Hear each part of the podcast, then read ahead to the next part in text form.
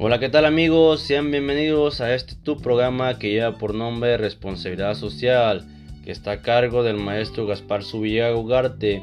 En este día les hablaremos del tema de estrategias que conlluven a la mejora de la calidad de vida en las empresas socialmente responsables.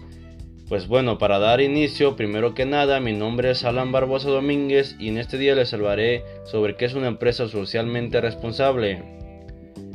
Damos inicio. Se dice que una empresa socialmente responsable es una organización que es consciente del impacto social, ambiental y económico que tiene en el entorno.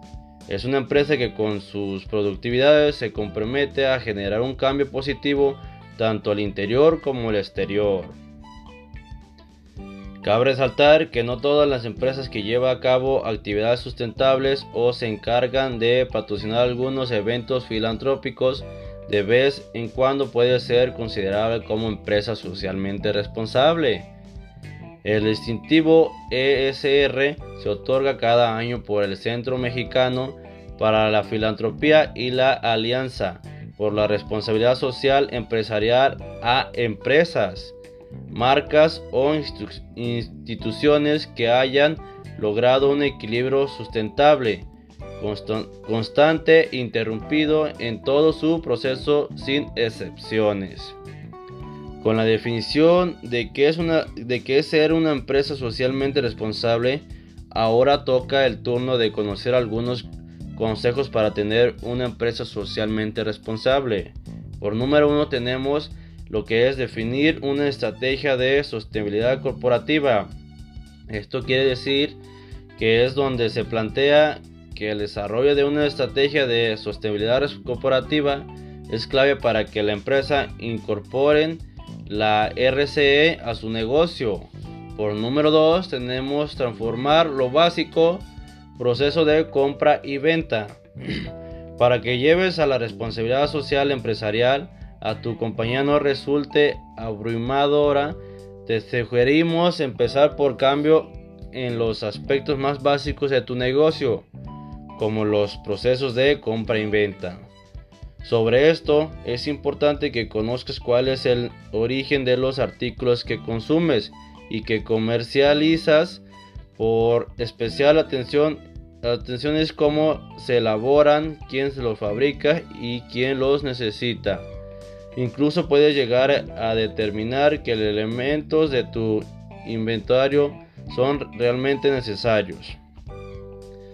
Toda esta revisión inicial, inicial beneficiará a tu compañía. Por número tenemos beneficio económico, segundo beneficios sociales, tercero beneficios ambientales. Por número 3 tenemos apoya proyectos sociales y medioambientales. Esto quiere decir que cuando se hable de una empresa socialmente responsable, además de cambios internos, hay que, que, pensar en acciones relacionadas con el entorno para que la estrategia sea integral. Sobre esto, lo recomendable es que la mayoría de las actividades tengan que ver con tu imagen corporativa o la razón de ser de tu organización. Te brindamos tres ejemplos con los que te quedará claro a lo que nos referimos. Número uno, se dice que si tu, si tu empresa se dedica a la comercialización de pinturas, puede apoyar a un proyecto de pinturas de espacios o de escuelas públicas. Número 2.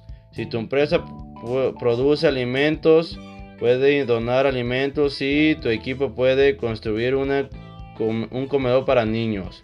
Número 3. Si te dedicas a la venta de productos para mascotas, una idea es que impulses un proyecto en favor de la biodiversidad y preservación de los ecosistemas animales. Pues bueno, Damos por finalizado esto. Nos vemos en el siguiente podcast. Saludos.